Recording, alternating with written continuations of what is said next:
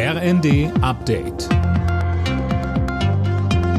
Stündlich neu. Auf den Punkt informiert. Ich bin Imme Kasten. Guten Abend. Die Hochwasserlage in Niedersachsen ist weiter bedrohlich. Nun soll offenbar auch die Bundeswehr helfen. Nach Spiegelinformationen bereitet sie sich auf einen Einsatz vor. Einzelheiten dazu von Laura König. Da geht es unter anderem um den Schutz der Deiche. Wenn sie zu brechen drohen, sollen Bundeswehrhubschrauber Behälter mit Baumaterial abwerfen, um das Ganze zu stabilisieren. Die Landesregierung bittet außerdem um Hilfe bei möglichen weiteren Evakuierungen.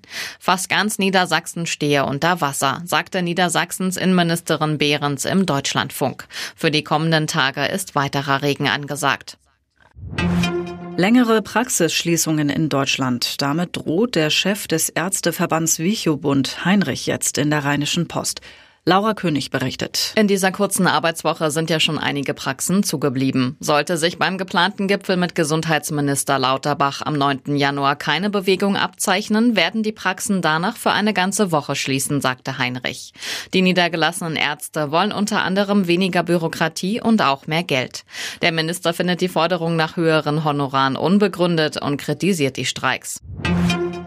Reichlich Kritik, Koalitionskrach und am Ende dann eine Leitvariante.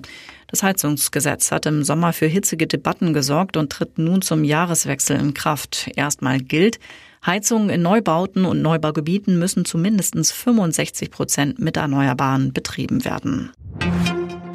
Emilia und Noah, das sind die beliebtesten Vornamen für Neugeborene in diesem Jahr gewesen. Damit hat sich laut Hobby-Namensforscher Knut Bielefeld im Vergleich zum Vorjahr nichts geändert.